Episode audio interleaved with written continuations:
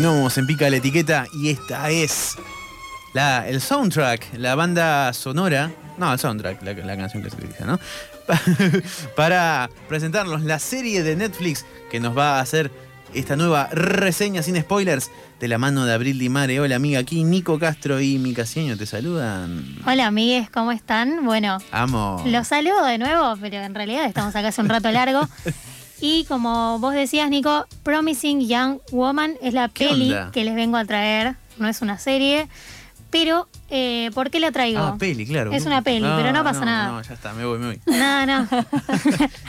no, no pasa nada. Sí. Es una película que se lanzó relativamente hace poco, eh, en el 2020, lo que escuchábamos era una, un soundtrack, como vos decís, de la canción Toxic, pero una reversión eh, que hicieron para la película y como escucharon seguramente, el tono de la canción es medio como eh, dramático y sí, así es, porque la película tiene muchas cosas para, para desentramar y para leer entre líneas que creo que nos van a dar que hablar.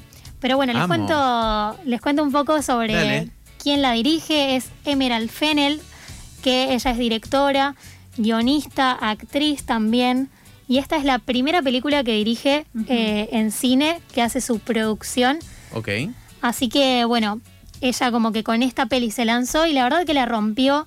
Incluso un dato que les tiro es que ella estaba embarazada durante el rodaje de la peli. Mirá. Ah, Eh, y así todo la hizo de pe a pa en 10 meses. Hicieron la película.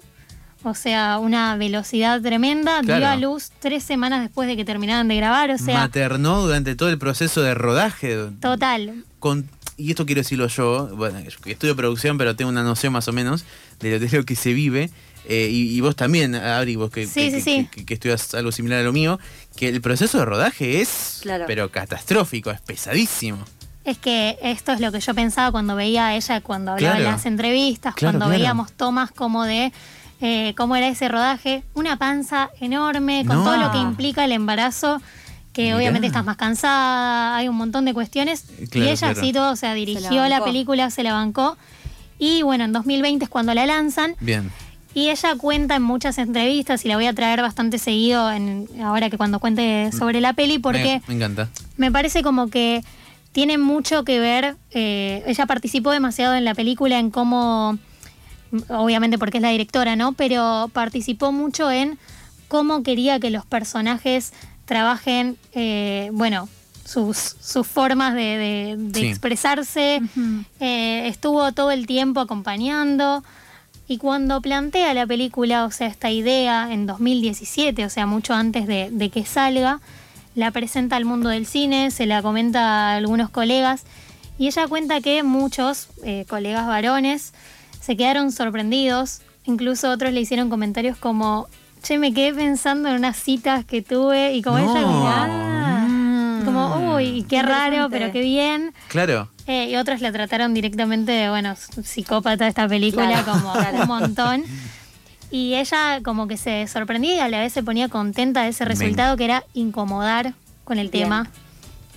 Eh, que creo que es lo que lo logra y Muy ella bien. busca eso también. Perfecto. O- o- ok, entonces la directora dirigió eh, eh, durante el, el arduo proceso de rodaje, estuvo embarazada Sí. y, bueno, recibió esto- estas apreciaciones de sus colegas varones.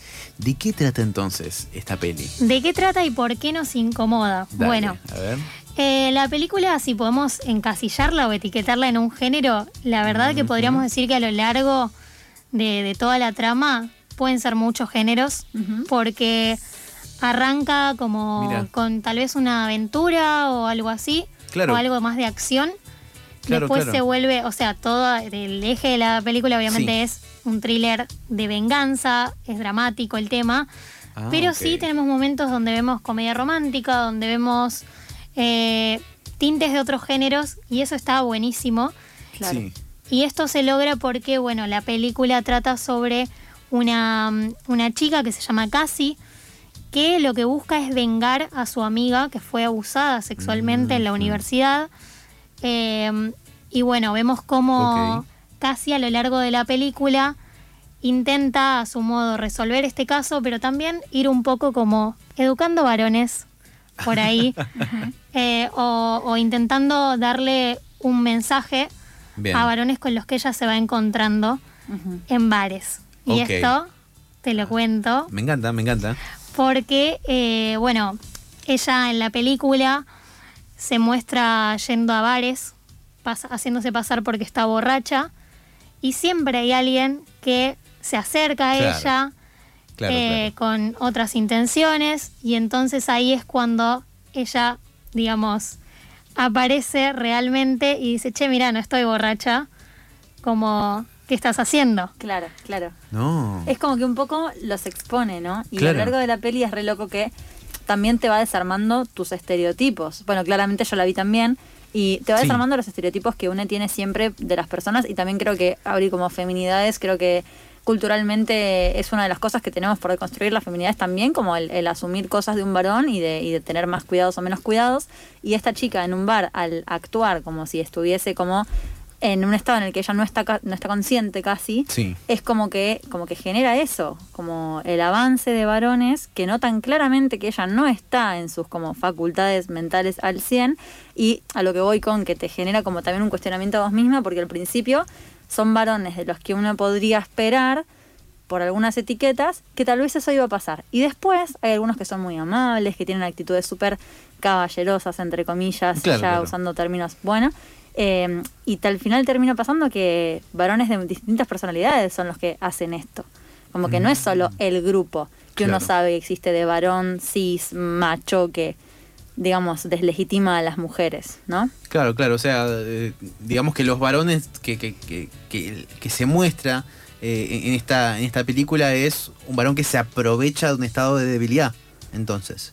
Sí, totalmente, y creo que esto que dice Mika es como la Sí. clave de la peli, porque claro, A vos lo que ves todo el tiempo y con lo que juega todo el tiempo es con que vos ves tipos que dicen que son buenos pibes, y la verdad es que en el momento y en la situación realmente no se dan cuenta de lo que están haciendo y de que lo que están haciendo está mal hasta que se dan cuenta que alguien los está mirando y que esa persona, o sea, que está inconsciente, Claro. le dice como, che, mira que te estoy mirando y esto está pasando. Y ahí es como que les agarra vergüenza, se sienten incómodos y todo se pone tenso y se da vuelta un poco ese rol de que la chica esté eh, en Más una posición de miedo Claro. para que el que tenga miedo es el pibe que está haciendo lo que está mal. Tal cual. Entonces creo que eso está, pero clarísimo. Muy bueno. Eh, y bueno, también yendo a como las partes de la película, Sí. ya desde la primera escena te muestran que el, como la trama o toda la peli va a ir por ahí. Y eso tiene que ver con que, por ejemplo, al principio nosotros vemos una fiesta donde hay eh, hombres bailando con traje, todos borrachos, Hmm. y también está borracha Casi, la protagonista, sentada en una esquina, sin bailar, sentada en un estado, bueno, como habíamos dicho, medio Ebria. inconsciente, pero ebria. Claro. Eh, y lo que pasa es que este grupo de varones que está charlando eh, hace un comentario como de, mirá cómo se expone a que le pase cualquier cosa. Mm, Ese Claro. es el primer comentario que vemos en la película. Y es como, pero si todos están en, en el lugar Tal borracho, cual. porque ella está expuesta Y encima está quieta. y está quieta, Mm. sentada. Mm. eh, entonces ahí, bueno, ya te marca como que algo no cierra y que por dónde va a ir la peli. Claro, eh, no, no puedo no decirlo, pero e- este, bueno, esto que estás contando es contemporáneo justo a, eh, esto lo digo también para el oyente de sincrónico y asincrónico, ¿no? Es contemporáneo, ¿no?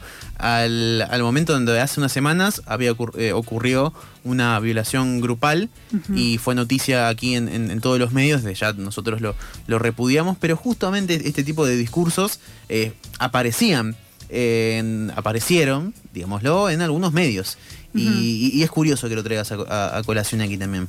Es que sí, la verdad que es algo que venimos escuchando hace un montón, Sí, que por eso la película en cierto punto no te trae un tema nuevo, porque es algo que ya escuchamos un montonazo de veces, o sea, con este caso que vos decís de la violación en grupo, sí, eh, hasta un montón de otros casos donde vemos cómo la sociedad en vez de por ahí ponerse a analizar qué es lo que está pasando y por qué hay personas que eh, tienen este tipo de comportamientos, cuestionamos a, bueno, pero che, estaba en pedo y, Tal cual. y no va por ahí.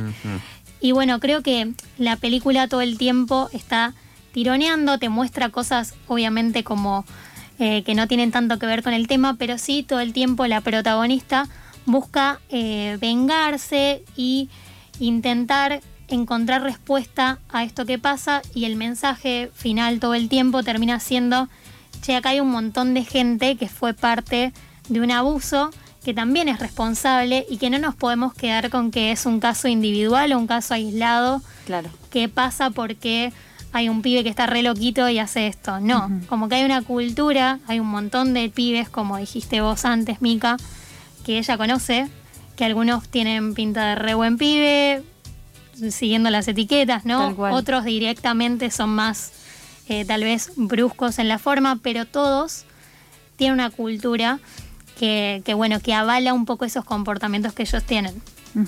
Así es, y me haces pensar, me acuerdo que hay una escena, no, no vamos a spoilear, vamos a seguir con la filosofía del espacio, pero que en que estas situaciones que se repiten a lo largo de la película se dan en grupo.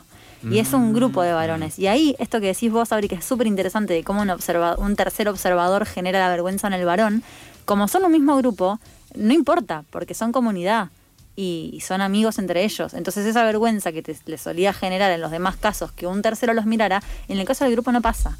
Porque como si fuesen uno mismo. Entonces entre ellos se van a cubrir y el famoso pacto de varones del que tanto se habla, ¿no? Es que re, de hecho hay muchas partes así como que, que se ve esta cosa del grupo y de cómo, por ejemplo, no sé, hay una escena que está al principio que pasa desapercibida, pero donde eh, Cassie tiene una conversación con alguien con quien empieza a salir, que esa es la parte como más comedia romántica, donde vos decís, estoy viendo un musical, porque Claro. realmente es muy linda de ver la película, tiene una Mm. estética increíble. Y ahí es donde vos eh, ves cómo están conversando y hablan de alguien que es del grupo de amigos de, de esta persona con la que ella está saliendo. Y mm, él se refiere al amigo como, bueno, como si te dijera es un boludo, pero es buen pibe. Claro. Claro. Y, y ese tipo de comentarios o ese tipo de cosas son las que se repiten y después a lo largo de un montón de, de secuencias en las que ella se enfrenta directamente a una situación donde conversa tal vez con un grupo de amigos que avala un chiste o un grupo de, eh, bueno, no, no un grupo, pero en este caso una chica que dijo que le pasó lo que le pasó a su amiga porque tal vez, bueno, Sí. como que lo ponía en duda porque total Mm. Era una piba que estaba con todo el mundo. Mm, Eh, mm, claro. Una universidad que no apoya a las chicas cuando eh, denuncian casos de abuso. Como que hay un montón de secuencias que te muestran cómo todos, todes, son parte de- del hecho también. Sí, sí, sí. Súper interesante y también hay que decirlo interpelante. También, Sí. bueno, soy el único varón también de la mesa, no puedo no decirlo eh, desde ya. eh, y, y- y hay que escucharlo, hay que escucharlo siempre y que también dejarse interpelar. Estamos escuchando a Abril Limare en esta reseña sin spoilers aquí en Pica la Etiqueta sobre Promising Young Woman aquí en Ple. ¿Qué más tenemos, Abril? Tenemos un audio que es eh, una escena donde Dale. casi habla con, con una de las autoridades Ah. de, la, de la universidad. Así que se ejemplifica un poco esto que comentábamos recién. Dale, a ver, escuchamos. Nina Fisher, la chica que no recuerda, a su departamento y tuvo relaciones con ella repetidamente frente a sus amigos mientras ella estaba demasiado borracha para saber lo que ocurría. Al día siguiente su cuerpo tenía moretones, con forma de mano, y eso es lo de menos. ¿Lo reportaron? Sí, ¿Y quién tomó el reporte? usted. Pero no lo recuerda. Sintió que no había suficiente evidencia y dijo que era una situación de él dijo, ella dijo, Bueno, llegan acusaciones como esa todo el tiempo, una o dos por semana. Lo siento por no recordar a tu amiga Nina, pero te aseguro que en ese tiempo hice lo que tenía que hacer. Todos sus amigos lo vieron, burlándose. Es difícil. Pero sabes que si estuvo tomando, tal vez no pudo recordarlo todo. Entonces no debió haberse emborrachado. No estoy diciendo eso. eh, Lo siento, no quiero sonar crítica, solo quiero ser clara. A nadie le gusta admitir cuando nos volvemos vulnerables, cuando tomamos una mala decisión. Y esas decisiones, equivocaciones, pueden ser tan dañinas y también muy lamentables. Lamentables. Sí, porque ¿qué habrías querido que hiciera? ¿Arruinar la vida de un joven cada vez que llegara una acusación de ese tipo? Prefiere creer en lo que dicen los hombres. Yo debo darles el beneficio de la duda. Bueno, tremendo. Acá con, con Mika nos indignamos. Es muy fuerte. Nico también, sí, sí. Eh, es muy fuerte porque aparte es algo que escuchamos con un montón de casos Sí. y como comentarios al aire. En este caso, obviamente es una conversación que están teniendo desde la universidad, eh, que es un descuido total. Pero además de esto, o sea, si escuchamos esto último que dice la, la directora, ella dice como que le estamos arruinando la vida a un chico. Y estas dos chicas de la película dejaron la facultad por toda esta situación y la amiga de la protagonista muere. Sí. Entonces es como que hay mucho más eh, detrás de, de este comentario o esta explicación. Hay por ahí como una idea de que si la, la víctima, entre comillas, no termina muerta, como decís vos, con la compañera de la protagonista, bueno, eh, no se le arruina tanto la vida. Es como que la mujer puede callar lo que pasó y su vida va a seguir igual que si no hubiera pasado nada. En cambio, si al varón lo expones, su vida sí va a cambiar. Y no, todo lo que carga esa mujer que pasó por todo esto le cambia la vida, pero completamente. Y por ahí también es eso, como no, la directora es como, bueno, no, pero Claro. vamos a protegerlo a él que sigue limpio, que todavía no le pasó nada. Ella, bueno, que se arregle. Claro. Eh, cuento un pequeño paréntesis personal, pero es un- fue noticia hace años. Eh, yo fui alumno del Colegio Nacional de Buenos Aires. En el año 2015-16 se hicieron públicas al- algunas denuncias porque bueno, hu- hubo, una intervención en, un acto de, esta secundaria. Y, claro, justamente esta respuesta que, que- que- que se ve plasmada aquí en la, en la película fue la que recibieron un montón de personas que hicieron denuncias. Eh, pibes y sobre todo pibas, sobre la mayoría pibas, por ejemplo, de profesores, Claro. de tutores, eh, perdón, de preceptores. De hecho, uno de estos preceptores, años después, caería preso Mira, eh, por, por pedofilia, claro. ni más ni menos. Eh, entonces, bueno, esta- este fragmento que nos hiciste escuchar, eh, Abrí, realmente a mí me, me interpeló un montón por esto que te cuento. Claro. De hecho, yo te preguntaba, ahí en, ahí, en el, ahí en el medio del bache del corte, ¿esta es la directora? Porque Sí, es sí, justamente el mismo discurso que, que se utilizó eh, en esta secundaria y en un montón más de todo Sí, a lo largo y lo, cual. y lo ancho del mundo Y no es también. casualidad que sea mujer también, ¿no? Sí, no, no. Eso es un poco lo que, lo que muestra la película todo el tiempo, que claro, son un montón de personas que Sí, eh, de alguna manera terminan justificando Claro. o avalando un montón de, de comportamientos que, bien. que no van. Y bueno, siguiendo con, con un poquito Me más encantó- de, la trama. Me encantó el debate, sí, sí, sí, a ver. Sí, perdón, te repise. No, no, está perfecto. Pero siguiendo como con la trama de la peli y un poco más de lo que nos muestra, que igual va a ser todo cuidado y sin spoilear, que va de la mano con esto que vos decís, de que por ahí a veces eran autoridades las que no cuidaban a, las alumnas.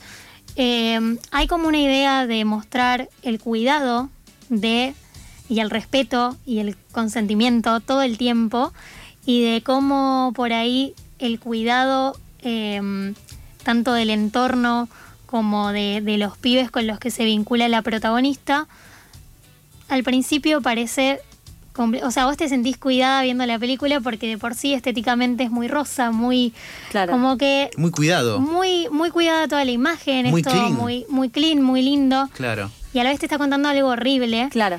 y creo que es una, un juego que hace ahí la directora y una ironía que está muy buena. También lo ves en la música. La música es todo pop, todo música muy 2000, eh, que usaríamos tal vez para escuchar música en tono tal vez más de joda, más irónico. Claro. Y ella también un poco, por lo que estuve leyendo y escuchando, juega con eso y como, che, pero si esto lo escuchamos posta.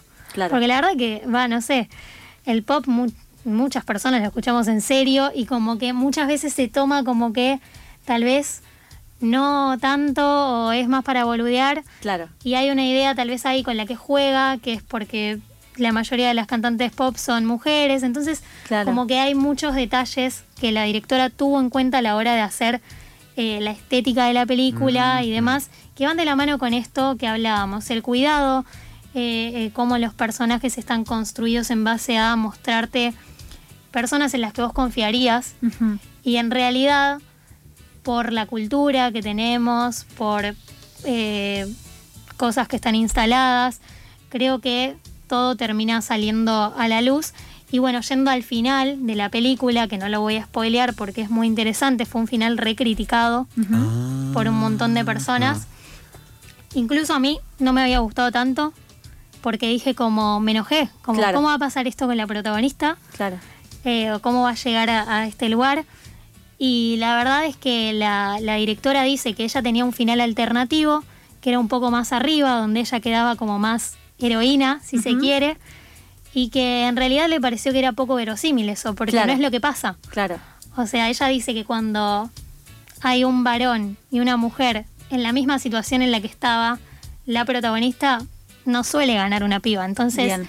es como lo que ella intenta mostrar es lo que pasa realmente. Así todo tiene un buen final, o sea, hay un, eh, una suerte de no dejar cabos sueltos Claro. pero, mm, pero sí como mostrar eso y el cambio desde donde empieza a mostrarte la escena final arranca desde la, esto que les digo, comedia romántica, medio musical y de una escena a la otra todo te acerca a, a esto que les cuento que es muy fuerte de ver. Realmente, o sea, la, la directora investigó un montón sobre cómo mostrar estas escenas y que sean lo más reales posibles. Así que bueno, véanla, la recomiendo a mil. Me dejaste con ganas de verla otra vez. Yo incluso. ya el- yo no la vi y la voy a ver de vuelta. Sí, sí. Eh, Perdón, la voy a ver por primera vez. ¿Querés repetir el nombre? Sí, Sí, sí, sí, repito sí, el dale. nombre, Promising Young Woman. Yo la encontré en Stremio y en Flow, pero bueno, Amo. probablemente esté en otras plataformas que no Bien. lo sabemos. Me encantó. Abril y Mare, muchas gracias por este espacio de reseñas sin spoilers. Y ahora vamos a escuchar un poquito, vamos a relajarnos un poco. Porque venimos de tener un programón, ¿eh? Abril, hoy la, la estás rompiendo, amiga. ¿eh?